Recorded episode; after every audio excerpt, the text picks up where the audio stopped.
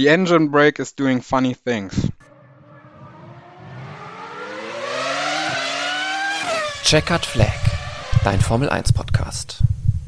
Das war Max Verstappen im ersten Rennen der neuen Saison in Bahrain, bevor dann das große Fiasko, das große Red Bull Fiasko eintrat. Ähm, ja, und wir sind wieder da. Wir sind bei Checkered Flag zurück in der Saison. Ich glaube, wir freuen uns alle und äh, mit mir sind natürlich wie immer Paul und Chris. Hallo. Moin. Ja, Paul, fange ich direkt mit dir an. Du musstest ja sogar noch neben dem Rennen arbeiten. Wie konntest du denn das Rennen verfolgen und wie hast du das gesehen? Ähm, also ich konnte das Rennen sehr gut verfolgen, tatsächlich. Ähm, meine Aufgabe war jetzt nicht so ablenkend, dass ich das hätte nicht verfolgen können und es war sehr, sehr schön als Ferrari-Fan nach ja, fast zweieinhalb Jahren dann mal endlich wieder einen Ferrari-Sieg bejubeln zu dürfen. Sogar einen Doppelsieg. Ähm, dass diese neue Formel 1-Ära jetzt auch mit so einem großen Erfolg losgeht und man auch die Hoffnung hat, dass Ferrari jetzt vielleicht mal wieder äh, an der Spitze länger bleiben kann. Zumindest hat man ja so den Eindruck nach diesem Rennen. Und ja, es war einfach äh, wahrscheinlich jetzt nicht das spannendste Rennen, was wir jemals hatten, aber ich finde, für diesen, also einen besseren Auftakt in diese neue Ära hätten wir uns wahrscheinlich nicht wünschen können. Ja, da gebe ich dir definitiv recht und kann eigentlich die gleiche Frage an den Chris weitergeben. Äh, wie hast du es gesehen? Ja, also ne, viel mehr als Paul kann ich da auch nicht zu sagen. Ähm, ich denke schon, oder ich würde über mich sagen, dass ich äh, schon sehr, sehr, sehr neutraler Formel 1-Fan bin, saß aber hier trotzdem mit meinem roten Carlos Sainz-T-Shirt. Und ähm, ja, auch ich bin natürlich erfreut über ein wieder erstarktes Ferrari-Team. Ähm, Allerdings fange ich auch direkt schon wieder an, äh, die Negativaspekte anzusprechen. Ähm, ich befürchte nämlich, dass es jetzt nicht diesen Dreier- oder Vierer-Kampf an der Spitze gibt, sondern dass Ferrari einfach Mercedes abgelöst hat und wir jetzt Ferrari gegen Red Bull da vorne sehen werden. Aber ähm, ja, alles in allem, ähm, die Testfahrten hatten das schon vermuten lassen und es ist jetzt auch, glaube ich, dieses Wochenende recht äh, ja, deutlich äh, sichtbar geworden, dass eben die Teams insgesamt enger zusammengerückt sind und ähm, ja, dass die ganze Reihenfolge der Konstrukteure mal wieder so ein bisschen durchgemischt wurde. Das war genau das, was wir uns von den Regeländerungen erhofft haben und ich denke, es liegt eine sehr, sehr spannende Saison vor uns. Ja, du sagst das absolut. Äh, denke ich auch. Und äh, es war ja der erste Doppelsieg von Ferrari seit Singapur 2019, damals noch mit Sebastian Vettel als Sieger. Und äh, ich muss auch ganz ehrlich sagen, es war schon sehr erfrischend, äh, beide Ferraris wieder ganz oben zu sehen. Ähm, ja, wie das dann letztendlich passiert ist, äh, dass äh, Carlos dann den zweiten Platz noch mehr oder weniger geschenkt bekommen hat. Äh, gut, das sei mal dahingestellt, aber es hat schon Spaß gemacht und es macht auf jeden Fall Lust, äh, ja, direkt auf das nächste Rennen dann in Jeddah. Aber bevor wir äh, in die Zukunft blicken, äh, schauen wir uns erstmal ja, das Rennergebnis an und äh, starten dann direkt mit äh, Pierre Gasly, der in Runde 44 sein äh, Auto aufgrund von ja, also, dass, dass es gebrannt hat, äh, abstellen musste, genau da, wo äh, ja, Romain Grosjean seinen schrecklichen Feuerunfall hatte. Ähm, ganz schön bitter dann für Honda letztendlich, oder? Ja, also ich kann dazu was sagen. Per Gasly hatte ein Hydraulikleck äh, erlitten quasi und äh, die, die Hydraulikflüssigkeiten, wenn die dann halt an den heißen Motoren geraten, die fangen dann gerne mal Feuer und genau das ist halt bei Gasly passiert. Äh, sehr spektakulär, aber an sich jetzt kein großes mechanisches Versagen. Also da muss man jetzt keine Angst haben, dass dem Motor oder so, dass der komplett abgeraucht ist. Ähm, aber ist natürlich ärgerlich. Ähm, für Honda insbesondere obwohl es ja offiziell keine Honda-Motoren mehr sind, sondern äh, Red Bull Powertrain-Motoren. Ähm, aber dass davon vier Autos mit so einem Motor nur einer ins Ziel kommt, ist halt dann schon bedenklich. Vor allem, weil bei Sergio Perez und äh, Max Verstappen war es halt auch der gleiche Fehler. Also da hat die Benzinpumpe wohl kein Benzin mehr in den Motor gebracht. Ähm, was natürlich auch ja, ein sehr, sehr ärgerlicher Fehler ist, weil sowas eigentlich nicht passieren sollte. Vor allem sollte sowas, wenn es passiert, halt schon auffallen, wenn man irgendwie äh, 20.000 Testkilometer gefahren hat, so wie es Red Bull getan hat. Ähm, und dass es jetzt halt erst im Rennen das erste Mal auftritt, ist halt sehr, sehr ärgerlich. Vor allem, wenn es dann auch noch bei beiden Autos äh, passiert. Aber zu Ja, und Gasly. dann auch in so, so einem kurzen Abstand, ne? Ja, und vor allem halt auch so kurz vor dem Ende, ne? Also Genau. Ja. schon ärgerlich. Ähm, bei Gasly muss man sagen, ähm, wieder mm, ja, ein typisches Gasly-Wochenende, würde ich sagen. Äh, gutes Qualifying und dann noch eine gute Rennpace. War da lange Zeit auf Platz 7 hinter äh, Kevin Magnussen. Äh, auf Platz 8, Entschuldigung. Äh, Magnussen war siebter und ja, hätte wahrscheinlich easy Punkte eingefahren für Alpha Tauri und halt sehr, sehr ärgerlich, dass, dass es nicht geklappt hat. Äh, vor allem, weil er auch im letzten Jahr äh, das Rennen in Bahrain äh, nicht in den Punkten beenden konnte. Ja, sehr schade auf jeden Fall. Ich bin bei äh, Feuer in der Formel 1, ja auch spätestens seit dem Grosjean-Unfall immer erstmal so ein bisschen erschrocken. Also ich sehe das jetzt wirklich gar nicht mehr gerne. Ähm, und war dann auch froh, als er da ja, sehr schnell rausgekommen ist aus dem Fahrzeug. Ähm, ja, aber natürlich, ne, wir hatten eigentlich nach den Testfahrten gedacht, Alfa Romeo wäre das Team, das wahrscheinlich die größten Probleme mit der Zuverlässigkeit haben wird. Und äh, ja, jetzt gehen da eben so kurz vor Schluss drei von vier ähm, Honda oder eben Red Bull Powertrains ähm, zugrunde. Das ja, ist auf jeden Fall auch ähm, überraschend gewesen, weil äh, ja, Red Bull hatte ich da jetzt so mal gar nicht auf dem Zettel, ne? Paul, du hast da eigentlich schon alles zugesagt. Ähm, Entschuldigung. nee, alles gut. ähm, ja, gut, dass dann am Ende sich auch noch ähm, ja, Verstappen und Perez verabschieden, ist natürlich nochmal doppelt bitter, weil Gasly dann vielleicht sogar noch mehr Punkte hätte mitnehmen können. Ähm, ja, ich weiß nicht, ein typisches Gasly-Wochenende trifft es da, glaube ich, schon ähm, ja, ganz ordentlich. Ja, genau. Und äh, ja, ihr habt schon vorweggenommen, ähm, Max Verstappen musste dann in Runde 53 das Rennen beenden. Äh, drei Runden später hat sich äh, Sergio Perez in Kurve 1 gedreht und das Auto äh, ist dabei ausgegangen, konnte dementsprechend das Rennen auch nicht beenden. Ähm, ja, ich glaube, allem, alles in allem sehr, sehr bitter für Red Bull. Ähm, und ja, in Jeddah werden, werden ja nicht, nicht großartig andere Verhältnisse beziehungsweise klimatische Veränderungen stattfinden. Mal schauen, ob es da dann hält. Ähm, dann haben wir einen Rückkehrer beziehungsweise jemand, der eingesprungen ist mit Nico Hülkenberg, Nico Hülkenberg für den erkrank an Corona erkrankten Sebastian Vettel. Ähm, da im Qualifying finde ich einen brutal guten Job gemacht, auch wenn das vielleicht im Ergebnis sich nicht ganz widerspiegelt. Am Ende steht dann 17. Platz dann bei, bei äh, Nico Hülkenberg, aber er wurde schon sehr in den Himmel gelobt und das finde ich auch zu Recht, oder? Ja, also man muss sich halt anschauen, er hat keine Vorbereitung gehabt, also keine Testtage. Er hat dann am Mittwoch, glaube ich, erst den Anruf bekommen, dass er im Formel 1 Auto fährt, hat ja sich auch überhaupt nicht körperlich vorbereitet auf einen Renneinsatz fürs erste Rennen. Und ja, kommt dann in dieses Auto mit diesen ganzen neuen Regeländerungen, ähm, neue Reifen, neue Aerodynamik, eigentlich alles neu, äh, hatte da überhaupt keine Referenzwerte aus der Vergangenheit und steigt dann in das Auto und ja, schlägt den Teamkollegen dann mal um zwei Zehntel im Qualifying. Das war halt schon eine starke Leistung äh, und gleichzeitig halt aber auch eine schöne Breitseite gegen äh, Lance Stroll, weil das darf dir nicht passieren äh, als Stammfahrer und als Fahrer, der maßgeblich an der Fahrzeugentwicklung beteiligt ist, war und vor allem halt auch so viele Testkilometer mit dem Auto gefahren ist. Das ist schon ein Schlag in die Magengrube und ja, also, aber für Nico Hülkenberg insgesamt ähm, einen super Job gemacht, gerade im Qualifying. Im Rennen hat ihn dann wahrscheinlich auch so ein bisschen die mangelnde Fitness geschlagen. Er hat dann auch im Interview danach gesagt, dass er am Ende schon ganz schön auf der Felge gegangen ist. Ähm, aber da hat er auch keine großen Fehler gemacht, hat äh, ein paar schöne Zweikämpfe gehabt und ja, also ich glaube, er kann mit seiner Leistung zufrieden sein. Ja, sehe ich äh, absolut genauso. Ich glaube vielleicht schon, dass er noch ein paar, ja, was heißt Referenzwerte, ne?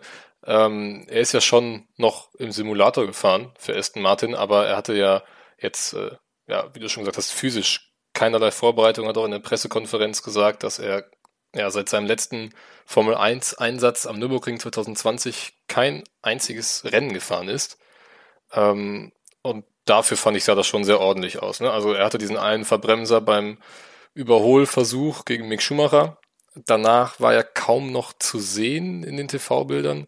Ähm, was wir vielleicht auch an der Stelle nochmal kurz erwähnen sollten.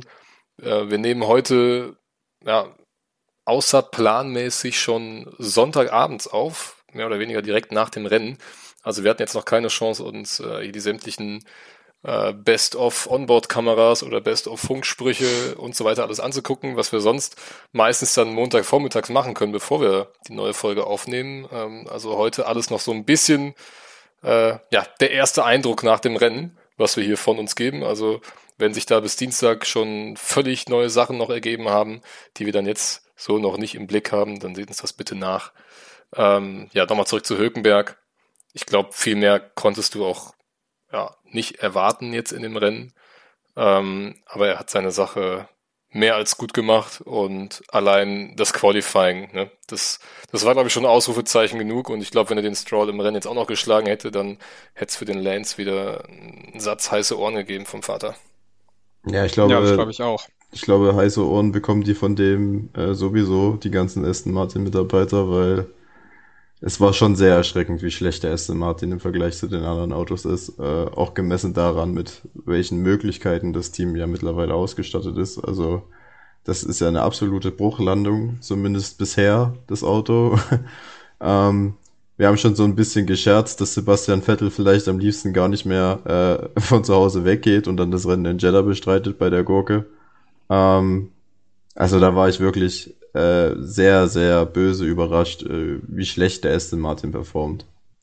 Ja, und es soll auch intern immer noch knistern, ne? Also intern soll man da sich auch nicht komplett einig sein mit der Ausrichtung und sowas. Und das, äh, ja, äh, spiegelt sich ja dann irgendwann auch in der Performance wieder. Und ähm, ich finde auch, oder das wäre jetzt meine Frage an euch gewesen, wie ihr äh, ja den ersten Eindruck am, am Rennwochenende von den Aston Martins äh, ja gesehen habt. Aber ich glaube, da sind wir uns alle einig, dass es schon erschreckend war. Und äh, also nach dem ersten Wochenende würde ich sogar fast so weit gehen und sagen, die haben eher einen Rückschritt als einen Fortschritt gemacht. Ja, absolut. Also ich weiß nicht, wie ihr das seht. Ich habe mich schon ein bisschen gewundert, weil neben den Aston Martin ja auch der McLaren und der Williams ähm, so das Schlusslicht des Feldes bilden zusammen. Und es halt fällt halt auf, dass das alles Mercedes-betriebene Autos sind und jetzt auch der Mercedes großes, also größere Probleme hat, als man das so kennt. Und da habe ich mir schon die Frage gestellt, ob vielleicht der Mercedes-Motor mittlerweile dann doch nicht mehr so gut ist oder nicht mehr so fahrbar.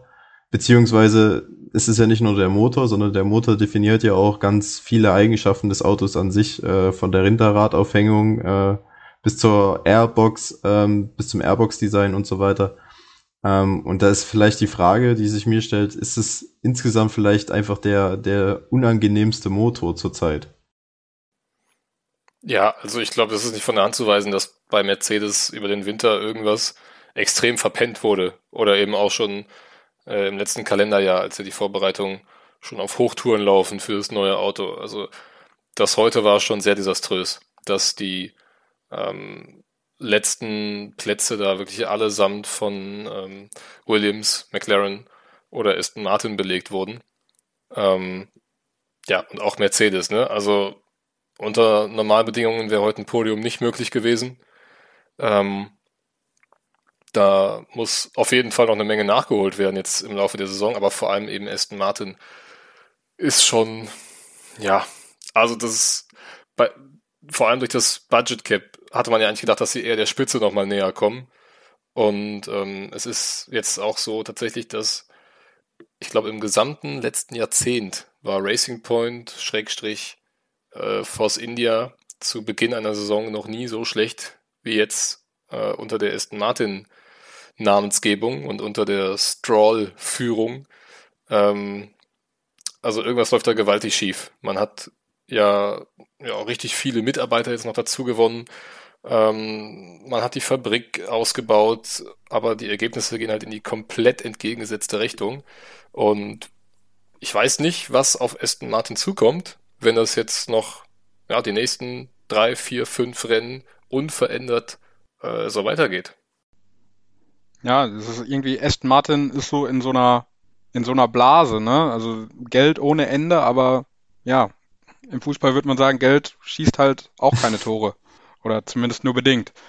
Und äh, ja, also ich glaube, das bringt, also man muss jetzt die nächsten Rennen abwarten. Ähm, die ersten Updates werden, denke ich mal, Richtung Europa kommen. Und dann wird man, glaube ich, einen Eindruck kriegen, wo es dann letztendlich hingeht. Weil der äh, ja, erste Eindruck ist ja schon mal nicht so gut.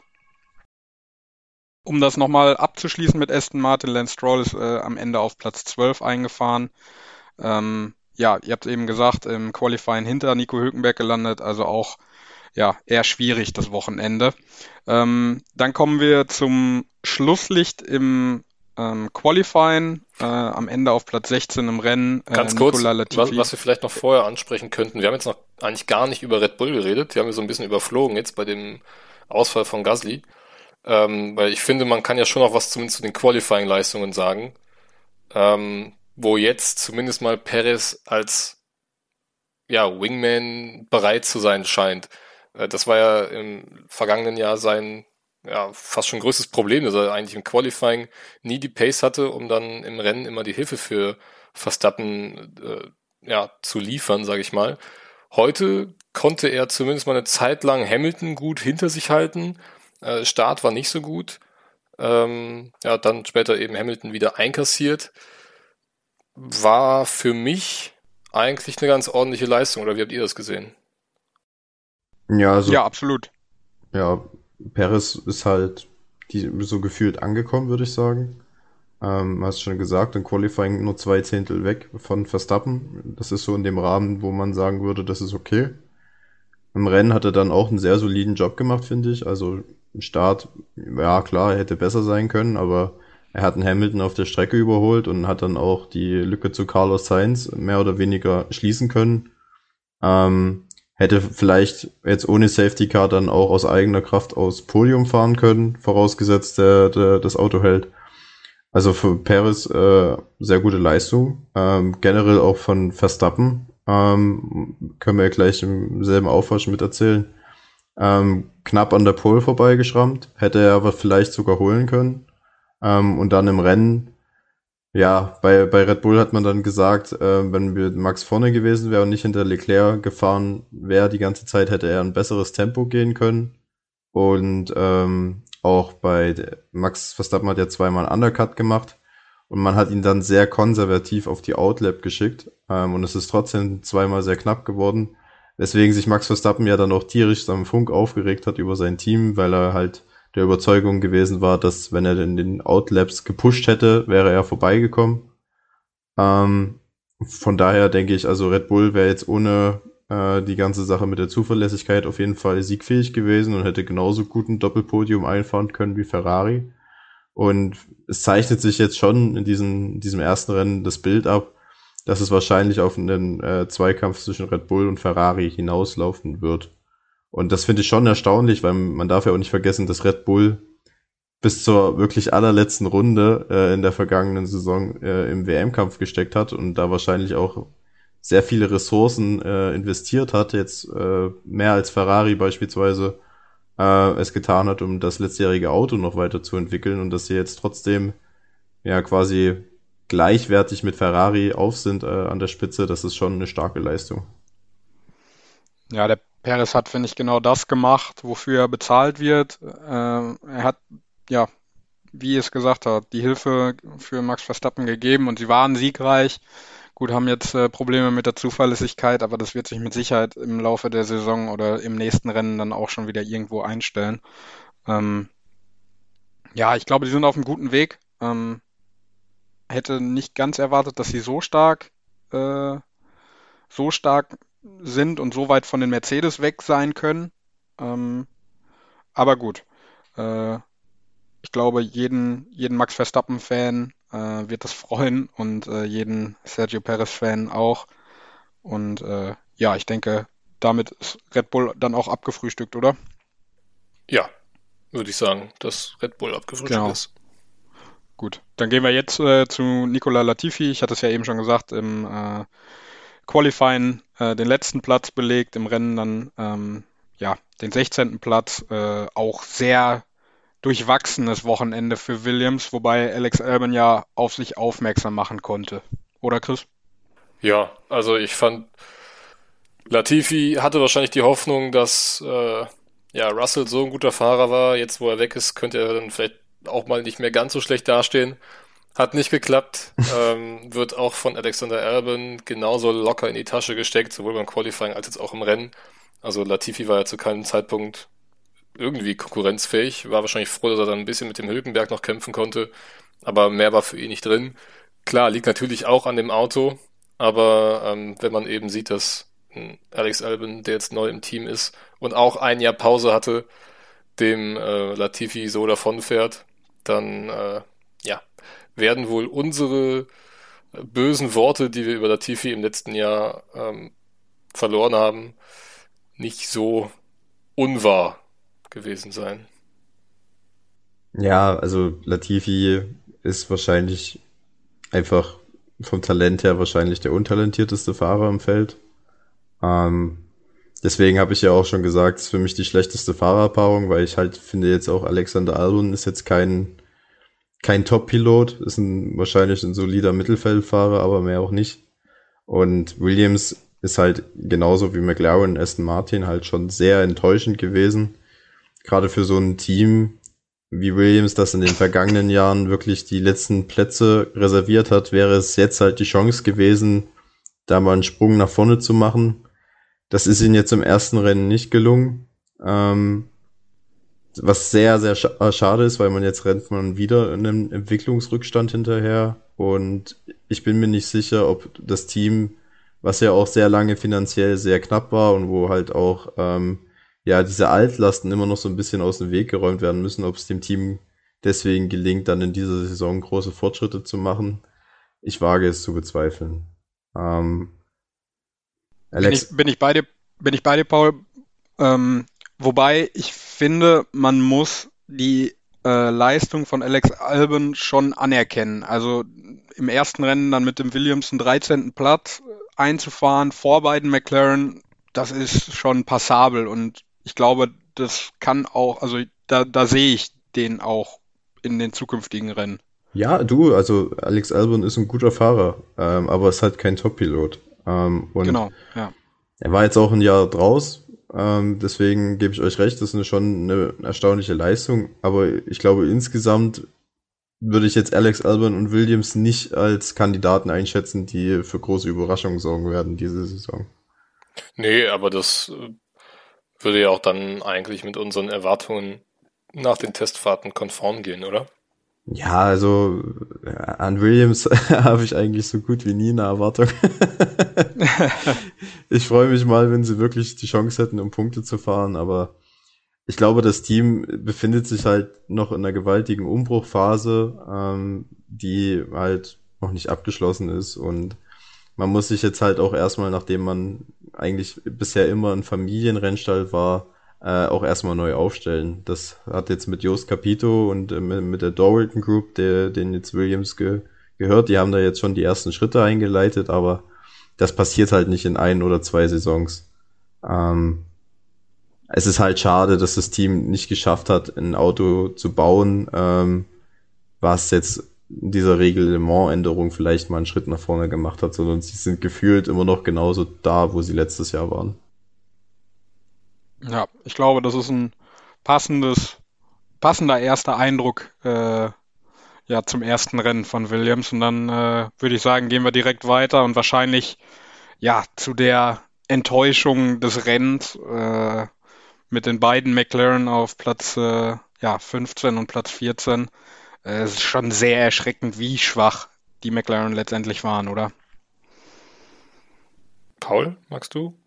Ja, also bei McLaren war ich wirklich ein bisschen, äh, bisschen sehr schockiert, einfach weil wir ja auch alle gedacht haben nach den Tests, dass die vielleicht sogar vorne mit dran sind ähm, und dann sind die quasi schon fast das Schlusslicht. Also ist es sehr schwierig. Ich weiß jetzt insgesamt bei McLaren nicht, wie weit sich diese Problematik mit den Bremsen, äh, inwieweit die die Performance beeinflusst hat. Ja, wir erinnern uns, die McLaren hatten äh, in, schon bei den Testfahrten Bremsen, die ständig zu heiß wurden, fast teilweise verbrannt sind, weswegen McLaren kaum Rennen fahren konnte. Und wo McLaren auch schon gesagt hat, also das wird sich für den Bahrain GP jetzt noch nicht vollständig lösen lassen und äh, genauso ist es gekommen. Man hat da mehr oder weniger so eine so eine Behelfslösung gefunden. Ich weiß nicht, ob ihr die Bilder gesehen habt von äh, der Bremsscheibe, wo so eine komische Schweißnaht, äh, die, die sehr unprofessionell aussah, irgendwie gesetzt worden ist. Ähm, könnte mir vorstellen, dass das nicht optimal gelaufen ist, aber auch von den Bremsen mal abgesehen, selbst wenn das ordentlich funktionieren sollte, ist es halt bei McLaren echt ein ganz schöner Rückschritt im Vergleich zum letzten Jahr. Also es würde vielleicht besser laufen, aber sie würden auf jeden Fall nicht in, die, in das vordere Mittelfeld vorstoßen, ähm, wenn, das, wenn die Bremsproblematik gelöst wäre. Das Wochenende jetzt kam mir auch so ein bisschen so vor, als wäre jetzt eigentlich das, was man sich über die letzten zwei, drei Jahre wirklich mühsam wieder aufgebaut hat, plötzlich alles wieder verpufft. Also man war ja wirklich auf einem immer ja, besser werdenden Weg wieder zurück an die Spitze äh, der Konstrukteure zu klettern. Und auf einmal findet man sich am Anfang des Jahres 2022 mit einem Auto wieder, das äh, ja sich offenbar schwer tun wird, um äh, Punkte einheimsen zu können. Ich bin auch sehr gespannt, wie Lando Norris damit umgehen wird, weil er ja, glaube ich, äh, bislang noch nie in einem Auto saß, das ja, derart abgeschlagen war. Äh, wurde ja schon ungefähr zur Hälfte des Rennens heute überrundet. Ähm, das wird schwierig für McLaren, da ein ordentliches äh, Paket noch zu finden. Andreas Seidel hatte ja, glaube ich, nach dem Training oder nach dem Qualifying, bin ich mir gerade nicht mehr ganz sicher, ähm, auch schon angekündigt, es wird ein paar Wochen dauern, ähm, bis da jetzt ein neues Modell gefunden wird, was dann auch ähm, ja die, die Hitze, sag ich mal, ein bisschen kontrollieren kann im Bremsbereich. Ähm, Jeddah wird auf jeden Fall noch dasselbe Problem beinhalten. Und äh, ob es dann zu Australien schon da ist, wird man sehen müssen. Eventuell geht auch noch dieser Grand Prix in die Hose. Ähm, also frühestens Imola könnte man dann wieder damit rechnen, dass McLaren vielleicht nochmal, äh, ja, zumindest die Punkte angreift. Das hört sich sehr erschreckend an.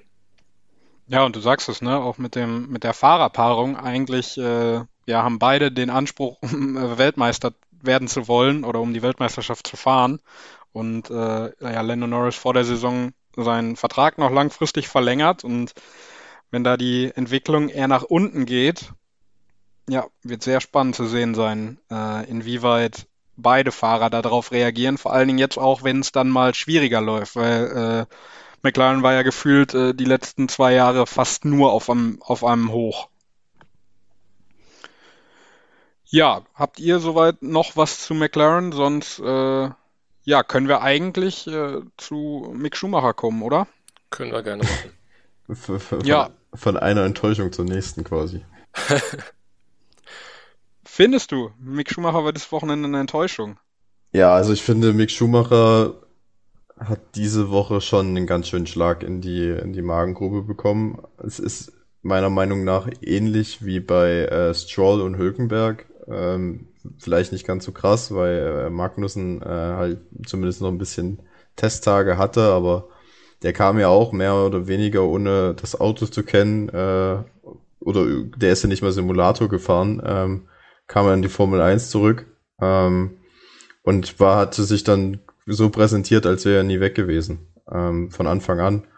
Der, der kloppt den, dem Mick Schumacher im Qualifying mal, mal so eine halbe Sekunde um den Latz. Ähm, äh, sensationeller sechster Platz und dann ähm, fährt er im Rennen auf P5. Klar, auch äh, durch die Ausfälle bedingt, aber von den drei Top-Teams mal abgesehen war er dann äh, Best of the West. Und Mick Schumacher, ja, hat halt enttäuscht. Also ich, das Qualifying war nicht gut, er hat es mit einem eigenen Fehler versaut. Und äh, im Rennen hat er klar ein bisschen Pech gehabt mit Ocon am Anfang. Ähm, aber auch im späteren Rennverlauf hat er jetzt ähm, nicht die Pace gehabt, die Magnussen gezeigt hat. Ähm, und das, obwohl er halt eigentlich der Stammfahrer ist, der halt auch massiv an der Fahrzeugentwicklung beteiligt war, die komplette Vorbereitung mitgemacht hat äh, und der jetzt eigentlich auch beweisen wollte mit einem guten Auto, was Haas jetzt unbestreitbar hat, dass er halt auch ein guter Fahrer ist. Und da muss man sagen, da hat ihn der Magnussen mal so ein bisschen, äh, ja, die Beine weggezogen, Also was das geb, anbelangt. ich gebe dir schon recht, dass ähm, ja vor allem das Qualifying schon äh, eine dicke Nummer war, dass Magnussen da wirklich so viel schneller war als Schumacher.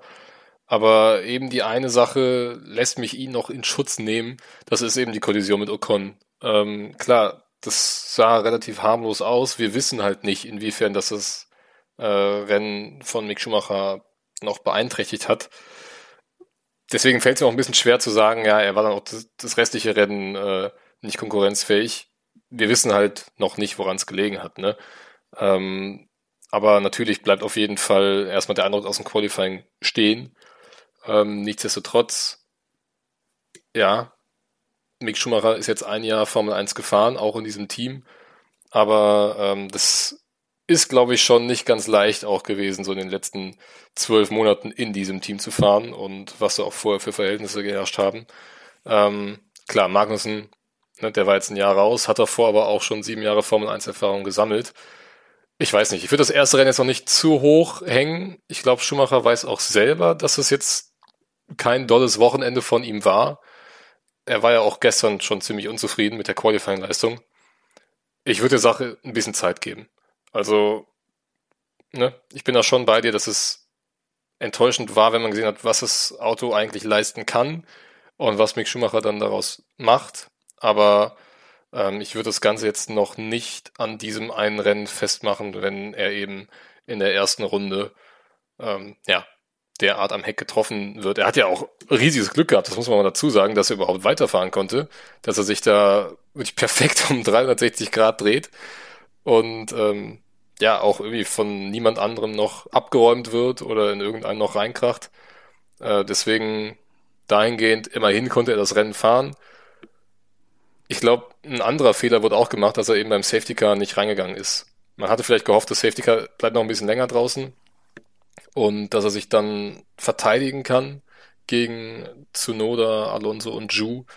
Aber es wäre vermutlich ein Pünktchen drin gewesen am Ende, äh, wenn sie beim Safety Car nochmal frische Reifen aufgezogen hätten.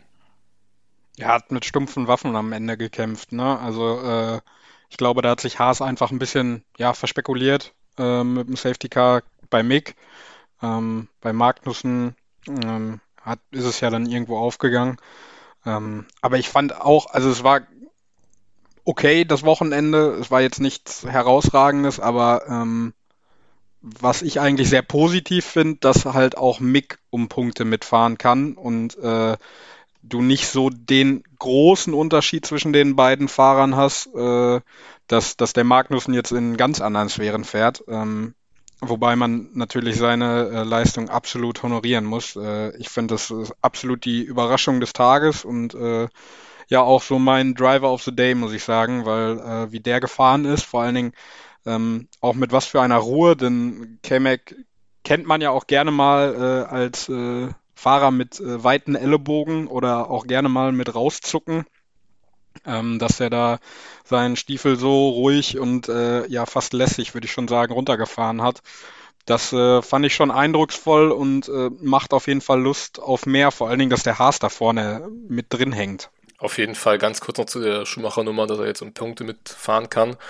Ich finde es auch schon gut für ihn, dass er überhaupt jetzt mal in Zweikämpfe verwickelt ist. Also ganz egal, ob um Punkte oder noch nicht. Hauptsache, er hat mal ein bisschen Rennaction, weil das muss man halt auch sagen. Er ist zwar jetzt ein Jahr schon dabei in der Formel 1, aber da gab es jetzt noch nicht wirklich, ich sag mal, ja, viel Rennerfahrung. Er ist sozusagen die Starts mitgefahren und ist ab dann eigentlich immer ja, ein einsames Rennen gefahren. Gab ab und zu mal ein paar enge äh, Nummern mit Mazepin, aber mit Rennfahren hatte das halt letztes Jahr eigentlich nicht viel zu tun. Deswegen ähm, ja, ist da vielleicht doch noch nicht so die, ich sag mal, die volle Einjahreserfahrung bei Mick Schumacher da. Ähm, deswegen freut es mich einfach für ihn auch, dass er jetzt endlich mal in den Genuss kommt, äh, auch tatsächlich andere Fahrer einholen zu können und vielleicht sogar überholen zu können oder Positionen halten zu können, weil ähm, ja, das war eben im letzten Jahr wirklich nie der Fall. Höchstens vielleicht nach seinem guten Start in Barcelona. Da konnte er mal äh, ein bisschen verteidigen oder in Ungarn, aber ansonsten war der ja gar nichts für ihn. Und er konnte ja äh, noch nicht mal viel dazu, äh, weil Ocon ihn ja letztendlich dann gedreht hat. Äh, und sonst wäre ja nochmal ein ganz anderes Rennen für ihn möglich gewesen. Genau, das ne? war das, was ich eben noch sagen Wir wissen es eben nicht. Wir wissen es eben nicht, was, was jetzt letztendlich da für Schäden oder keine Schäden äh, am Auto waren oder sind. Ähm, und ja, ich freue mich aber auf jeden Fall auf nächste Woche dann ähm, äh, in Jeddah, was er da zeigen kann. Äh, denn da wird es ja dann nochmal ein bisschen schneller. Ähm, können wir eigentlich dann direkt weitergehen zu äh, ja, Guan Yu Zhu? Ähm, ein sehr starkes Wochenende von Alfa Romeo und auch von Guan Yu Zhu, oder, äh, Paul? Ja, ich muss sagen, er hat ein sehr gutes Debütwochenende hingelegt. Ähm, Qualifying schon ein gutes Ergebnis erzielt, dafür, dass er ein erstes Mal äh, gefahren ist. Da ist er, glaube ich, 14. geworden. Und äh, nee, 15. Noch 15. Hinter, hinter Elben, ja. ja. Hinter Elben. Und äh, ja, und dann halt jetzt auch mit ein bisschen Glück, ne, dass die Fahrzeuge ausgeschieden sind, den ersten Punkt geholt. Aber auch im Rennen ein paar gute Manöver gezeigt, äh, schöne Zweikämpfe geführt und eine rundum solide Leistung. Also ich, ich hatte, habe jetzt nichts gesehen, wo ich sagen, gesagt hätte, das, das könnte man kritisieren. Das war für so ein erstes Formel 1 Wochenende schon sehr, sehr stark. Ja, auch kein Harakiri, ne? Also es, es schien auch wirklich äh, ja, sehr geduldig, äh, was er davor hatte, äh, sehr bedacht und ich glaube auch im Qualifying hatte er in Q2 gar keine richtige Runde hinbekommen. Das war eine 1,33,5 und in Q1 war er über eine Sekunde schneller. Also ich weiß nicht, woran es gelegen hat, aber er hat in Q2 keine ordentliche Runde zusammenbekommen. Ähm, nichtsdestotrotz, ja, also ich fand die, die Duelle mit Mick äh, sehr interessant, äh, wo er auch eine sehr gute Figur abgegeben hat. Ähm, ja, und dann genau wie Tsunoda letztes Jahr bei seinem Debüt direkt mal einen Punkt mitgenommen. Das wollte ich tatsächlich gerade sagen. Ähm, mich hat sehr an Tsunoda letztes Jahr erinnert, der ja auch einen hervorragenden Start in die Saison hatte und äh, ja im weiteren Verlauf dann etwas ja abgenommen hat an der Leistung. Ähm, aber das war schon sehr cool fürs erste Formel 1 Rennen und sehr gute, sehr ruhige Manöver, äh, nichts Verrücktes, sondern einfach einen Punkt fürs Team geholt. Ähm, ja, knapp hinter dem Teamkollegen. Ähm, also ich glaube, ich glaube, bei Alfa Romeo kann man sehr zufrieden sein. Ja, ja. generell, ne, also auch ähnlich wie Haas, äh, schon super, super Start hingelegt, ähm, viele Punkte geholt. Ähm, glaube ich schon gefühlt so viele Punkte wie in den letzten zwei Saisons zusammen. Mit Bottas auf äh, P6 und Joe auf 10.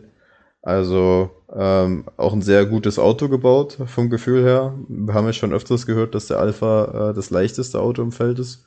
Und ähm, er scheint auch wirklich gut im Rennen zu gehen. Ähm, die Pace hat sowohl bei Bottas als auch bei Joe gestimmt. Und ja, also ich würde sagen, Alfa Romeo hat äh, eine gute Saison für sich, vor sich.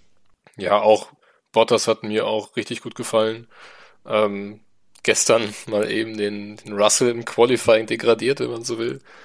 Ähm, gut, jetzt sage ich, jetzt sage ich gestern, es war natürlich, wenn die Folge draußen ist, am Samstag, schon ein paar Tage her. Ähm, nee, also Bottas super Qualifying gefahren, ähm, ja, im Rennen auch richtig, richtig stark, den Alfa Romeo dann auf P6 gesteuert. Ähm, ja, Alfa Romeo scheint seine Hausaufgaben gemacht zu haben.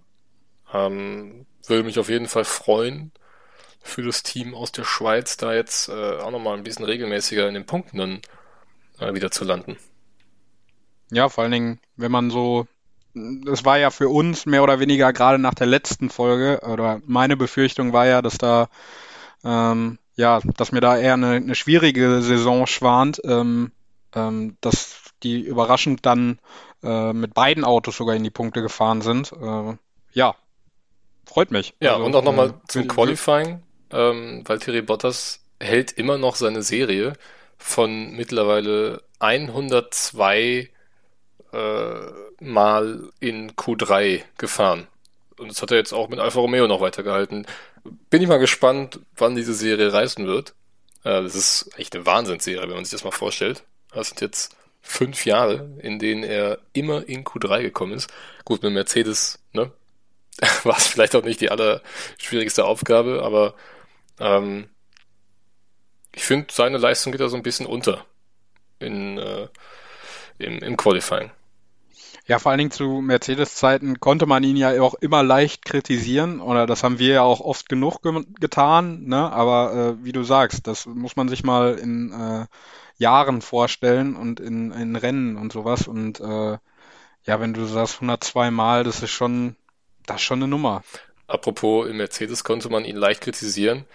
Äh, jetzt werden ja gerade wieder die die Zitate oder das Zitat von George Russell nach dem letztjährigen Imola Grand Prix rausgeholt, wo äh, Russell und Bottas ja um P9 gekämpft haben und äh, Russell dann sagte, ja, pff, Bottas fährt hier gerade um Platz 9 im, im Rennen gegen den Williams. Und jetzt guck an, Russell wird 9. im Qualifying und Bottas im Alfa Romeo 6. Ja. Ja. Das, äh, ja, Geschichten schreibt nur die Formel 1. Ähm, ja, habt ihr noch was zu Bottas zu sagen? Sonst würde ich direkt zu den beiden Alpinen direkt äh, gehen. Bitte. Denn die sind ja auf, auf sieben und auf neun äh, einge, eingetrudelt. Ähm, Esteban Ocon mit einer 5-Sekunden-Strafe, die er im, im Zuge mit dem Vorfall von äh, mit Mick Schumacher bekommen hat, äh, hat er beim Boxenstopp äh, abgesessen. Ansonsten sehr unspektakulär, denn sie waren nicht sehr häufig in den TV-Kameras zu sehen. Oder täusche ich mich da? Also, wenn du mir vorher mich vor dem Wochenende gefragt hättest, äh, hätte ich gedacht, dass Alpine das passiert, was McLaren und Aston Martin tatsächlich passiert ist. Ich hätte, hatte die eigentlich auf der Liste und hätte gesagt, das ist das Team, was so am meisten absagt. Ähm, aber da haben sie mich eines Besseren belehrt. Ähm, ich fand der Alpine eigentlich sehr souverän. Ähm, die sind ja auch gefühlt im Rennen äh, die ganze Zeit beieinander gewesen. Also ich hatte irgendwie immer den Eindruck, dass die da zu zweit ihre Runden drehen. Ähm, es ist halt, muss man leider auch sagen, ähm, nicht besser geworden im Vergleich zum letzten Jahr. Also ich glaube, mit den Plätzen ähm, 9 und 7 äh, hat man sich jetzt nicht wirklich gesteigert, aber sie haben sich halt auch nicht verschlechtert und äh, das hat ja auch schon mal was zu bedeuten. Ähm, aber man muss man nicht lange drum rumreden. Dafür, dass es ein Werkseinsatz ist, äh, ist es halt immer noch weit unter den Erwartungen. Und gerade jetzt mit dem neuen Reglement hatte man ja die Chance gehabt, mal wirklich weiter zu, zur Spitze aufzuschließen. Das ist jetzt erstmal nicht gelungen. Ähm, aber ja, wie gesagt, es hätte ja auch schlimmer kommen können. Von daher, glaube ich, kann man ganz zufrieden bei Alpine sein. Ich wollte gerade sagen, also da würde ich das sogar noch mal ein bisschen mehr hervorheben. Ähm, es hätte schlimmer kommen können. Ähm, sehen wir beispielsweise bei McLaren, wie sich das Blatt da wenden kann. Ähm, nichtsdestotrotz, ja, es sind erstmal Punkte, ne? Ich glaube, äh, damit lässt sich erstmal ganz entspannt die neue Woche starten. Ähm, wie viel dann da noch geht, ich weiß nicht, also mit, mit Magnussen konnte man zum Beispiel gar nicht mithalten. Ähm, gut, Magnussen ist dann, glaube ich, auch nochmal eine andere Strategie gefahren. Er ist ja Soft, Soft Medium gefahren, wenn mich nicht alles täuscht. Und die meisten äh, sind ja den, den zweiten Stint auf Mediums gefahren. Ähm, aber ja, viel mehr als das, was du eben gesagt hast, kann ich da jetzt auch nicht mehr hinzufügen und wüsste jetzt auch nicht, was ich dazu noch zu sagen hätte. Ja, wichtige Punkte und wer weiß, wofür die im Verlauf der Saison noch gut sind. Äh, ja, eventuell wie im letzten Rennen, äh, ja, entscheiden genau diese Punkte dann über, über mehrere Millionen in der Konstrukteursweltmeisterschaft. Äh, wer weiß das schon. Ja, aber Wichtige, ist, ja? Es ist auf jeden Fall nicht das beste Formel 1 Auto aller Zeiten, ne? Also das müssen wir an der Stelle, an der Stelle nochmal gesagt haben. Ja, das stimmt. Um diesen natürlich. Gag jetzt ein für alle Mal zu beenden, aber. ich glaube nicht, ja, dass dieser Witz jetzt ein für alle Mal beendet wurde gerade, aber nein. Das glaube ich auch nicht. Ähm, wer auch wichtige Punkte für sein Team geholt hat, ist Yuki Tsunoda, der letztendlich auf Platz 8 eingefahren ist. Auch ein recht solides Wochenende vom Japaner. Chris. Ja, äh, letztendlich der einzige Honda RB-Fahrer, der überhaupt ins Ziel gekommen ist. Ähm, Qualifying, jetzt muss ich ihn mal gerade suchen. War Ähm, 17. Ja, 16. Tatsächlich. 16. Also, okay, ja, Entschuldigung. 16. Ähm, das sah gar nicht so gut aus. Und da muss ich auch sagen, da war ich dann mit Alpha Tauri ja, sehr unzufrieden. Also 10 und 16 im Qualifying, da hätte ich schon mehr erwartet. Aber ähm, wenn ich da kurz einhaken Ja, darf. bitte. Tsunoda konnte im, im FP3 nicht eine Runde fahren. Also er hatte gar Genau, keine Chance, ja. sich aufs Qualifying äh, einzuschießen. Deswegen würde ich ihm diesen 16. Platz durchaus verzeihen. Ja, Ich glaube, mein, das er- hat ich glaube, das wird ihm jetzt auch durch den achten Platz im Rennen dann verziehen, ne?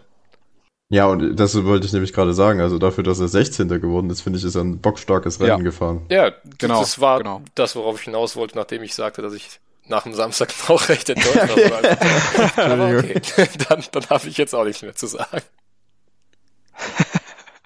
Ja, ich glaube, ähm, dass, dass, dass Franz Toast das da aber auch recht gut ein, eingeschätzt hat. Und äh, ähm, ich habe das fast so erwartet, dass mir die Rennpace besser gefällt als dann letztendlich die Qualifying Pace. Und ähm, ja, ist noch so ein bisschen eine Wundertüte, glaube ich, was, was letztendlich aus dem Alpha Tauri rauszuholen ist. Ich meine, jetzt mit Pierre Gasly hat man leider wenig Referenz, weil es eben in Runde 44 dann zu Ende ging mit ihm. Ähm, ja, ich glaube, worum man sich mehr Sorgen machen muss, ist dann äh, ja die Zuverlässigkeit des Motors. Naja, aber die Referenz von Gasly sieht ja eigentlich so aus, dass auch er jetzt nicht so viel mehr im Köcher hatte, als ungefähr bei den Alpinen oder zwischen Alpinen und Haas dann da mitzufahren. Ne? Also ich glaube, ohne seinen Ausfall, was wäre es geworden? Platz 7? Ja, er wäre direkt, er wäre direkt hinter Magnussen gelandet. Also Ja. er war, als er ausgeschieden ist, war er ungefähr sechs Sekunden hinter Magnussen. Ja, Also Ähm, wäre Sechster geworden mit den Ausfällen und allem Pipapo, aber ja. es ist ein, ja, ja. ich glaube, glaub, genauso äh, würde ich bis jetzt meinen ersten Eindruck von Alpha Tauri auch zusammenfassen in ja, ja. Ähm, bei Tsunoda ist natürlich jetzt der Fokus drauf gerichtet. Ne? Kann er über das gesamte Jahr hinweg jetzt eben äh, das auch abrufen, was von ihm verlangt wird, was er ja letzte Saison zumindest mal in der Mitte der Saison äh, als Durchhänger hatte. Er hat ja da auch stark angefangen, dann stark nachgelassen und wurde zum Ende hin wieder ganz ordentlich. Ähm, ist ihm jetzt eigentlich dann nur zu wünschen, dass er nicht wieder in so ein Leistungstief gerät, sondern dass jetzt auch mal dann äh, konstant, zumindest mal bis zur Sommerpause, auch so abrufen kann. Ja, Ich glaube, das ist ein äh, ja, sehr gutes Schlusswort, um dann in die Spitze einzu, einzu, äh, einzufahren. Ähm, denn ja, da sind dann die beiden Mercedes und äh, ganz vorne dann die Ferraris. Wir hatten es im Anfang schon mal. Äh, ja, überraschend die Mercedes, ne? Ähm, Lewis Hamilton hat es nach dem, nach dem äh, Qualifying gesagt. Äh, er kann sich nichts vorwerfen, er ist zufrieden, er hat alles aus dem Auto herausgeholt und auch Toto Wolf äh, sagte nach dem Rennen ähm, heute für euch äh, am Sonntag, ähm, dass da einfach noch zu viel fehlt, um ganz vorne angreifen zu können und auf, um auf ein Level mit den äh, Ferraris zu kommen. Äh, ja, erstaunlich, ne? Einfach erstaunlich. Also ich, damit hätte ich niemals gerechnet, dass sich äh, Mercedes da so ja fast schon dupieren lässt von, von den anderen Teams. Ja, also man muss sagen, ne, also die Red Bull und die Ferrari, die waren eine Sekunde schneller äh, pro Runde als äh, ein Hamilton und das sagt schon so ziemlich alles über die Situation, in der Mercedes gerade steckt. Ähm, also aus eigener Kraft wäre da nie im Leben ein Podium heute rausgesprungen. Ähm, ich finde, sie waren die klare dritte Kraft. Also man muss jetzt sagen, nach hinten, äh, man hatte ja dann nach dem Qualifying auch Angst, dass vielleicht die, die Haas oder die Alfa Romeo schneller sind als die Mercedes. So schlimm war es dann letztendlich nicht. Nach hinten war man gut abgesichert, aber nach vorne ging halt auch äh, absolut gar nichts. Äh, so ehrlich muss man sein. Und bei Mercedes ist halt dieses Porpoising, ne, also dieses Hüpfen auf den Geraden äh, am stärksten ausgeprägt und das ist halt ein Faktor, der halt für sehr viel Instabilität sorgt, äh, wo Mercedes auch gesagt hat, ja, wir mussten dann das Auto ein bisschen höher fahren, als uns eigentlich lieb ist, äh, weil das nämlich Performance kostet, aber so war das Porpoising dann halt halbwegs im Griff. Ähm, aber letztendlich äh, ist, ist der Mercedes einfach zu langsam. Und ähm, ich meine, gut, man hat jetzt acht Konstrukteurstitel in Folge geholt. Ähm, dass man irgendwann mal an den Punkt kommt, wo man vielleicht nicht mehr die beste Idee hatte in der Fahrzeugkonstruktion, das, das war klar. Aber diese Saison ist noch lang und Mercedes hat schon oft bewiesen, dass sie Probleme sehr schnell lösen können und ihr Auto sehr schnell entwickeln können. Ähm, deswegen würde ich sie jetzt noch nicht abschreiben, äh, über die gesamte Saison gesehen. Also ich denke, bis Europa äh, werden sie sich dieser Rolle der dritten Kraft wahrscheinlich begnügen müssen. Aber danach könnte ich mir vorstellen, dass aus den Zweikampf ein Dreikampf wird an der Spitze. Ist definitiv möglich. Ich war ja eigentlich ähnlich wie bei Alpha Tauri. Äh, nach dem Qualifying dann das erste Mal ja, enttäuscht, erschrocken, weil ich äh, bis zuletzt ähm, die Aussagen von Hamilton, Russell und Co. ja, für Bluffs gehalten habe, wie in den Jahren davor auch, als man sagte, man sei mit diesen Autos äh, nicht konkurrenzfähig und könne nicht um Siege mitfahren, hat das dann aber doch immer getan. Jetzt scheint es die Wahrheit gewesen zu sein. Ähm, ja, und da kann ich mich Paul eigentlich in allen Belangen nur anschließen. Ich fand, im Rennen hat Russell seine Sache dann doch sehr ordentlich gemacht. Ähm, wesentlich besser als noch im Qualifying. Ähm, somit ist es jetzt ja auf den ersten Blick noch ein versöhnliches Ergebnis geworden für Mercedes. Ähm, müssen wir einfach schauen, ne? Also, äh, du hast es schon gesagt, ohne das Red Bull-Drama wären sie aus eigener Kraft äh, weit weg gewesen vom Podium. Ähm, das wird wohl auch erstmal so bleiben in den nächsten Wochen. Aber es ist dann, na, jetzt halt auch einfach mal andersrum, ne? Jetzt ist es eben so, dass äh, die da oben straucheln und plötzlich ist Mercedes da. Ähm, ja, bin ich mal gespannt, aber wohin das führt. Ich glaube, dritte Kraft ist äh, natürlich das Mindeste, was Mercedes dieses Jahr sein wird. Ähm, hoffen wir einfach mal für die Spannung an der Spitze, dass sie da noch ein bisschen näher rankommen. In den ja, und ich glaube, ich glaube, mit den Mercedes musst du immer rechnen. Ja. Also äh, auch, auch wenn es vielleicht jetzt noch ein bisschen Sand im Getriebe ist, äh, irgendwann kommen die Mercedes und wenn sie dann kommen, dann kommen sie richtig. Ähm, und dann fahren die auch wieder um Siege mit. Äh, da bin ich fest von überzeugt. Ich denke auch, wenn die eine, eine gute Lösung für das Proposing finden äh, und das Auto so niedrig fahren können, wie sie es eigentlich wollen, dann sind die ganz schnell vorne wieder mit dabei. Und deswegen ist es aus Red Bull-Sicht wahrscheinlich auch doppelt bitter, dass man halt diese Schwächephase äh, in den ersten Rennen jetzt nicht voll nutzen konnte. Ähm, beim Mercedes, äh, da bin ich mir 100% sicher, wird dieses Jahr noch äh, Siege einfahren. Ähm, das wird jetzt, wie gesagt, die ersten vielleicht fünf Rennen äh, werden sie ein bisschen hinten dran sein, aber spätestens, wenn äh, Mercedes dann das erste große Upgrade-Paket bringt, dann sollte man schon wieder mit ihnen rechnen können. Ja, und dann lasst uns noch äh, ja über die Sieger des Wochenendes, die, die ja, dominanten Ferrari sprechen. Charles Leclerc gewinnt den großen Preis von Bahrain ähm, vor Carlos Sainz. Ganz wichtige Punkte für die Konstrukteursweltmeisterschaft, auch wenn es das erste Rennen war.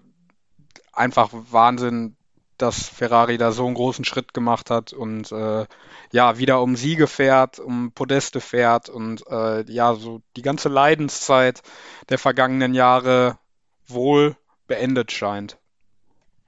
Ja, Seht ihr das anders? Nee, also Ich meine, gut, es war so ein bisschen mit Ansage, ne, dass man 2021 ähnlich wie Haas so ein bisschen abschenkt, und, um sich dann halt äh, voll auf der, die, das neue Reglement zu konzentrieren. Und Ferrari war halt oder ist halt das Team mit zusammen mit Mercedes und mit Red Bull, das die äh, beste Infrastruktur und die meisten Ressourcen hat. Von daher finde ich, ist es jetzt nicht ganz unerwartet, aber als langjähriger Ferrari-Fan hätte es mich jetzt auch nicht erwartet, wenn sie auch das verkacken. Ähm, umso mehr freut es mich, dass sie es nicht, äh, dass sie es hingebracht haben, dass sie ein sehr schnelles Auto gebaut haben, dass sie auch äh, fehlerfreie Strategie hatten, fehlerfreie Boxenstops, Das war ja in der Vergangenheit, äh, gerade auch als Vettel um die, um die WM gekämpft hat, war das ja auch immer so ein Thema. Das hat heute alles perfekt funktioniert. Äh, und Charlie Leclerc als Fahrer muss man auch mal loben. Der hat das Ding heute für Ferrari gewonnen mit seiner fahrerischen Leistung. Ähm, er hat da den Unterschied gemacht. Carlos Sainz hingegen fand ich erstaunlich schwach im Rennen, so aus eigener Kraft. Also da war er deutlich langsamer als äh, der Teamkollege und ja, wäre aus eigener Kraft wahrscheinlich nur Dritter geworden. Äh, den zweiten Platz hat er mehr oder weniger geerbt. Aber nichtsdestotrotz, Ferrari ist auf jeden Fall wieder dabei vorne und äh, ich glaube, hat auch so gute Chancen wie seit vielen, vielen Jahren nicht mehr wirklich äh, den Titel zu holen. Ich war auch überrascht, dass Carlos Sainz da ja schon eine recht große Lücke zu Leclerc hat aufkommen lassen. Ähm, man muss aber auch dazu sagen, es sind Menschen, es sind Rennfahrer und jeder Rennfahrer hat Strecken, die ihm richtig gut liegen und welche, wo es einfach nicht läuft. Ähm, ich weiß jetzt nicht, Leclerc war ja schon mal sehr erfolgreich in Bahrain mit dem Ferrari. Ähm, bei Carlos Sainz kann ich mich jetzt erstmal nicht äh, an irgendein außergewöhnlich gutes Rennen in Bahrain erinnern. Ähm, ich glaube, 2020 ist er da Vierter geworden, aber das war dann wahrscheinlich auf dem äußeren Kurs. Hat aber nichts mehr zu tun. Ähm, ja, also ich bin mir sicher, wir werden auch noch äh, einige Rennen sehen, wo es andersrum laufen könnte. Der Ferrari ist auf jeden Fall in der Lage, Rennen zu gewinnen und dementsprechend ist auch Carlos Sainz in der Lage, Rennen zu gewinnen. Ähm, noch hat es ja nicht geschafft in seiner Karriere, aber ich bin felsenfest davon überzeugt, dass es im Laufe dieses Jahres fallen wird. Ja, ich glaube, äh, da glaube ich auch dran und äh, ja, dass die beiden Talent haben, da brauchen wir ja nicht drüber sprechen. Das ist ja äh, bewiesen. Und ja, was mir gerade noch einfällt, ähm, mich hat überrascht, wo wir äh, ja jetzt auch mit der in der neuen Saison mit den 18 Zoll Reifen fahren, ähm, wie enorm doch der Reifenverschleiß letztendlich ist. Und äh, im Vorfeld wurde ja viel von einer Zwei-Stopp-Strategie gesprochen meine, letztendlich war es auch irgendwo Safety Car begünstigt noch, aber ähm, es ging doch eher Richtung Dreistopp. Und äh, das ist ja nicht ganz unerheblich auch für den Verlauf der Saison ähm, für die Teams, denn da muss ja dann auch anders geplant werden. Ja, vor allem steht das im vollkommen Kontrast zu dem, was Pirelli vor dem Rennen erzählt hat. Also genau. wir erinnern uns äh, an die letzte Folge, wo wir darüber geredet haben, dass Pirelli davon ausgeht, dass fast alle Rennen Einstopprennen werden und dass die Teams versuchen, mit so viel weichen Mischung wie möglich durchzukommen. Zumindest die Geschichte mit dem Einstopprennen hat sich jetzt erstmal nicht bewahrheitet, sondern es war eher ein Zwei- bis Drei-Stopprennen, wie du schon richtig gesagt hast. Ähm, von daher ist auch wieder sehr, sehr amüsant, äh, wie gut Pirelli da wirklich in ihren Prognosen ist. Ähm, aber ja, also ich, ich, was ich aber fand, ist, ich hatte schon den Eindruck, dass die Fahrer längere Zeit wirklich äh, voll pushen können mit dem Rad. Klar hat das irgendwann aufgebaut, äh, abgebaut, der Grip, aber ich hatte jetzt nicht das Gefühl, dass die schon nach zwei, drei Kurven angefangen haben zu überhitzen. Das war ja in der Vergangenheit schon ein Thema, dass man nicht wirklich lange Zweikämpfe fahren konnte, weil man sich sonst die Reifen versaut. Und jetzt mit dem Duell gerade Verstappen-Leclerc, da hat man schon gesehen, finde ich, dass man da wirklich mal drei Runden äh, alles geben kann äh, und dass der Reifen das aushält.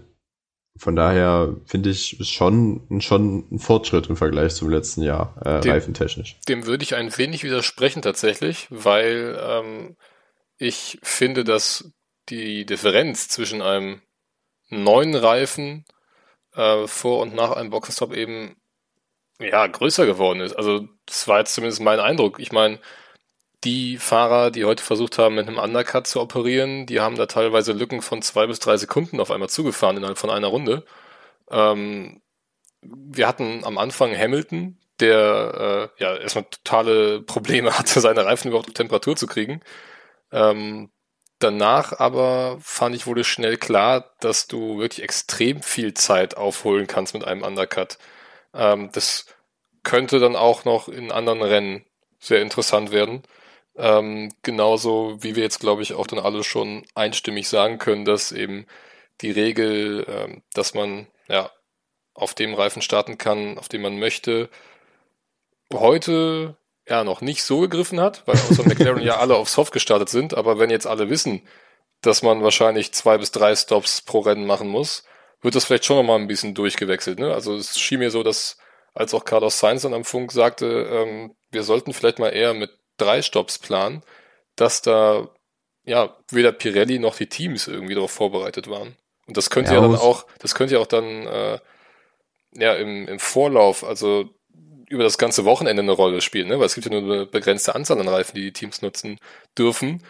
Und klar, Bahrain ist schon noch eine Strecke, wo ja, grundsätzlich die Reifen ganz schön in die Mangel genommen werden. Das könnte auf anderen Strecken äh, ja dann auch schon wieder anders aussehen. Aber es könnte durchaus ein Faktor sein, dass man dann mal im Training vielleicht doch ein paar Runden weniger fährt, äh, damit man noch genügend Reifen fürs Rennen zur Verfügung hat. Ja, auf jeden Fall. Ähm, ich wollte auch noch ansprechen, was du gesagt hast, dass es Bahrain eine sehr reifenmordende Strecke ist. Äh, deswegen ist das vielleicht auf anderen äh, äh, Strecken anders als jetzt im Bahrain, aber ich finde schon allgemein, dass die Reifensituation sich verbessert hat. Also ich fand das Racing, was wir gesehen haben, war sehr gut. Ähm, ich hatte nicht den Eindruck, dass die Fahrer irgendwie sich zurückhalten müssen, weil sie sonst ihre Reifen ruinieren. Der Undercut ist sehr mächtig geworden, da gebe ich dir recht. Ähm, aber auch das ist jetzt nichts, was ich schlimm finde, sondern ich finde, das macht äh, die Sachen auch noch interessanter, wenn man sich selbst, äh, wenn der Führende sich auch mit einer 3-Sekunden-Führung da nicht so sicher sein sollte.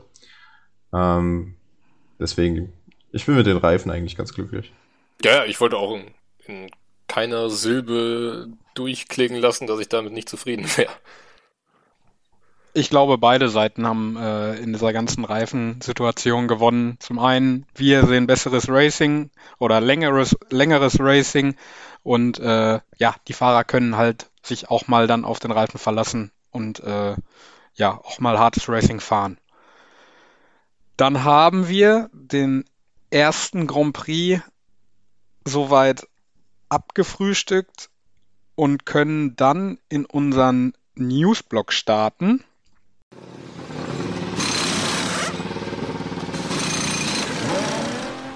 Und da starte ich äh, direkt mal mit einem Nachtrag, den wir euch noch schuldig sind. Ähm, denn in den vergangenen Folgen ist es äh, ein wenig untergegangen. Ähm, wir haben noch eine Verlängerung von einer Strecke zu vermelden, und zwar von Imola. Ähm, da wurde bis 2025 verlängert und äh, ich glaube, da sind wir uns einig, dass das äh, nur positiv äh, wahrgenommen werden sollte. Nee, ich will gerne noch mehr Rennen im Nahen Osten. Auf irgendeiner seelenlosen Strecke unter Flutlicht. Finde ich geil. ja, also Imola äh, ist für mich äh, eine Straftat, dass es so lange nicht im Formel 1 Kalender war. Es gehört da natürlich rein. Und äh, bitte noch ganz lange. Also da haben wir auch andere Strecken leider langfristig im Programm. Katar, Abu Dhabi. ähm, ja. Also dagegen ist Imola wirklich der Himmel. Ja, genau. Und dann, äh, ja, würde ich sagen, Chris, mach du direkt weiter. Genau, es äh, gab nämlich jetzt endlich Klarheit, so würde ich es mal nennen, zum Abu Dhabi-Rennen. Und zwar hat die FIA jetzt tatsächlich mehr oder weniger zugegeben in Schriftform, dass in Abu Dhabi nicht alles so vonstatten gegangen ist, ähm, wie es hätte vonstatten gehen sollen und das menschliches Versagen, Zitat, ähm, ja, daran schuld war, dass äh, ja einfach manche Regularien nicht eingehalten wurden. Da geht es zum Beispiel darum, dass eben, wenn ein Unfall bereinigt wurde, muss das Safety Car noch eine volle Runde um den Kurs fahren. Daran hat sich der damalige Rennleiter Michael Masi nicht gehalten, unter anderem. Ähm, auch, dass ja alle überrundeten Autos sich zurückrunden dürfen, wurde ja da nicht äh, vollzogen. Ähm, apropos Rennleiter, ich fand Nils Wittig hatte ja heute einen sehr, sehr ruhigen Tag. Ähm, ich fand es aber sehr angenehm, dass bei den Track Limits für Klarheit gesorgt wurde. Dass äh, sofort äh, den Teams kommuniziert wurde, ähm, Track Limits sind Track Limits, die gelten auf der ganzen Strecke. Äh, keine Ausnahmen, immer zählen die weißen Linien. Und äh, dreimal darfst du das quasi ähm, übertreten. Dann gibt's die schwarz-weiße Flagge, die Verwarnung.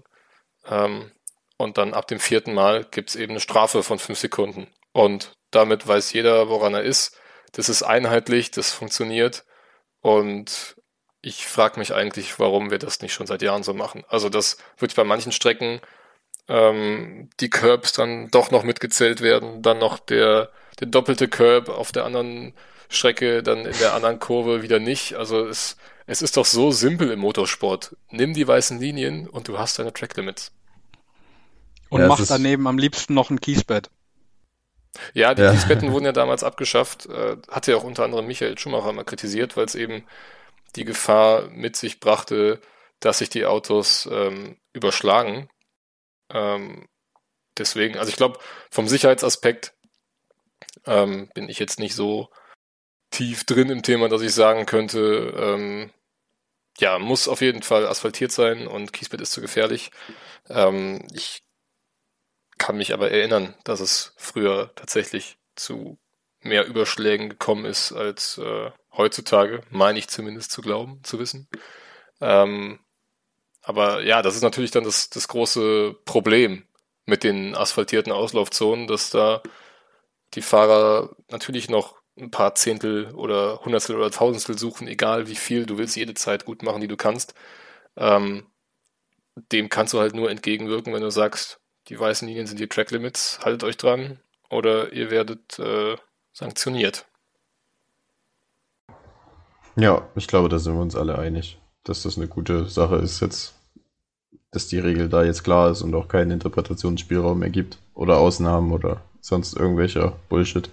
Und es wurde ja auch super angewandt in den äh, in der F3 und in der äh, F2, ähm, Ja, wo der- da ja Der? Olli Coldrill, der, der träumt heute nachts von den Track Limits. Ja, genau, wo ja wirklich da hart durchgegriffen wurde und das rigoros äh, durchbestraft wurde, was ja dann auch letztendlich richtig ist und ähm, ja, was ja dann auch ein guter, guter Eindruck ist, wie das äh, in Zukunft vonstatten geht. Ja, absolut. Ich finde es gut, wenn eine klare Linie gefahren wird und sich daran auch gehalten wird. Und das in, im kompletten Formelsport. Nicht nur in der Formel 1, sondern dann in allen, in allen Formelligen. Genau, Formel Das macht- 2 und Formel 3 Ergebnisse haben wir ja vom Sonntag dann auch noch von den Hauptrennen. Ähm, Formel 2 ein Wahnsinnsauftritt von Iwasa, ne? Rookie, kommt aus der Formel 3, ist ein Red Bull Junior und hat das Ding mal locker flockig von hinten aufgeräumt. Ja, also zwischendrin nach der, nach der Safety Car Phase war er dann auch wieder außerhalb der Punkte, aber war zwischenzeitlich schon äh, erstaunlich, wie gut er da durchs Feld geflügt ist. Äh, letztendlich gewonnen hat es ja dann Theo Pocher äh, vor Liam Lawson und Yuri Vips, aber war ein sehr, sehr unterhaltsames Rennen. Also Und auch in der Formel 3 gab es ja ein, ein sehr nettes Rennen. Da war dann der kleine Bruder von Charles Leclerc, Arthur Leclerc, auch sehr erfolgreich, ist da von 13 auf 2 vorgefahren. Also, ich habe heute gelesen, äh, ein gutes Wochenende, um ein Leclerc zu sein. Ja, das äh, passt doch eigentlich sehr gut. Äh, habt ihr sonst noch weitere News? Ähm, ich hätte noch eine interessante Statistik, ähm, Ja, die ich immer auch her damit. aus den Tiefen des Internets ausgegraben habe. Und zwar ist es Ferraris erste Pole im Auftaktrennen seit 2007. Und was war 2007? Das letzte Mal, dass ein Ferrari die Fahrerweltmeisterschaft gewonnen hat. Mit Kimi Ja. Räikkönen. ist schon so lange her, ne? 15 Das Jahre. ist absoluter Wahnsinn. Wird Zeit, echt. wird Zeit. Wenn man so zurück über äh, zurückdenkt, das ist schon echt verdammt lang her. Und ja, wenn man bedenkt, dass der Kimi letztes Jahr noch gefahren ist, das ist Wahnsinn. Aber dann äh, wird es, glaube ich, Zeit für unsere Abschlussrubrik, oder? Jo. Genau, dann können wir eigentlich ins Tippspiel starten. Und da hat, äh, ja, ihr, ihr beide habt eigentlich Punkte geholt. Ähm, Paul hat äh, Charles Leclerc als Sieger getippt. Äh, dafür kriegt er einen Punkt. Hamilton auf Platz zwei, Verstappen auf Platz drei. Äh, Chris hat äh, durch einen dritten Platz von Lewis Hamilton äh, einen Punkt bekommen. Ähm, hat Russell und Verstappen auf 1 und 2 getippt und ich habe äh, eine Nuller-Runde hingelegt mit äh, Russell Hamilton und Sainz. Habe mir dadurch aber das Recht des ersten Tipps für das kommende Wochenende in Jeddah gesichert. Gesichert, wenn man das mal, kann man auch in Anführungsstriche setzen. ähm, ich mache es recht fix. Ich glaube an einen Sieg von Max Verstappen und dahinter die beiden Ferraris mit Leclerc und Sainz.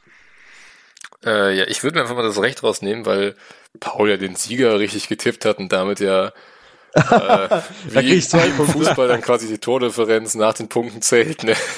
Kann man jetzt bei dir sagen, komm, du bist noch ein bisschen, ja, ein bisschen Hauch mach, vor mir, deswegen nehme ich, nehm ich, mir jetzt mal das Recht raus, äh, zu tippen für das Rennen, das äh, ihr dann vermutlich besser verfolgen könnt als ich. Ich werde ja am Wochenende dann nicht im Lande sein. Ich muss mal gucken, ob ich in Dublin irgendwo einen Pub finde, das äh, Formel 1 überträgt. Ähm, ja, ich fand Yannicks Tipp sehr sympathisch, muss ich sagen. Ich würde am liebsten exakt dasselbe tippen. Ähm, ja, wie komme ich jetzt aus der Nummer wieder raus? Ich nehme aber Charles Leclerc wieder ganz vorne. Das heißt wieder, also ich sage, dass er auch das zweite Rennen gewinnt. Ähm, sehe dann dahinter Max Verstappen und auf der 3 Carlos Sainz. Ja, ich mach's kurz. Ich sehe es ähnlich wie, äh, wie Yannick. Also ich denke, Verstappen wird gewinnen. Ähm, Leclerc sehe ich auf der 2 und ich denke, Perez wird Dritter. Ja, das ist doch eine, eine bunte Mischung. Das, äh, da kann auch alles passieren. Schön, dass Gut. keiner mehr von uns einen Mercedes aus äh, ja, so ja, eigener ne? Kraft auf dem Podium sieht. auch kein McLaren oder sonst was. Super. Ja, so, so, so, aber so ein Alfa Romeo und so ein Haas traut man sich auch nicht irgendwie nee. anzufassen. ich habe sogar nach dem Qualifying überlegt, ob ich meine steile These, dass Mick Schumacher in dieser Saison seine ersten Punkte sammeln wird, auf ja, Podium ändern soll, aber das traue ich ihm dann irgendwie doch nicht zu. ich habe ja doch gesagt, dass das keine steile These ist. Ja, hast schon Hättest recht. mal auf mich gehört. aber werde ich die These wenigstens bewahrheiten können. Dann haben wir ja den ersten Grand Prix abgeschlossen. Ähm, für euch Zuhörer, äh, schau, schaut bei uns bei Social Media vorbei. Wir haben da auch äh, für, die, für diese Saison ein paar Neuerungen, einfach äh, für euch auch so ein bisschen ähm, einen Ablaufplan der ganzen Rennzeiten, Qualifying-Zeiten all das. Äh, schaut da gerne mal vorbei, teilt uns äh, eure Meinung mit, wie, äh, wie ihr das findet, äh, ob es da irgendwo Verbesserungsmöglichkeiten gibt, was ihr euch wünscht. Ähm, für Feedback wären wir da echt dankbar. Äh, ich möchte diesmal nicht die letzten Worte äh, sagen. Mir bleibt dann letztendlich noch euch ja eine gute Woche zu wünschen und wir hören uns dann tatsächlich schon nächste Woche wieder. Yes. Dann vielen Dank fürs Einschalten, fürs Zuhören und ich hoffe, ihr hattet genauso viel Spaß wie wir beim ersten Rennen und bei dieser Folge und bleibt gesund. Wir hören uns nächste Woche wieder. Den Worten meiner Vorredner schließe ich mich äh, ohne weitere Zusätze an. Deswegen bis nächste Woche, schaltet auch dann wieder ein. Macht's gut, bleibt gesund und bis dann. Ciao.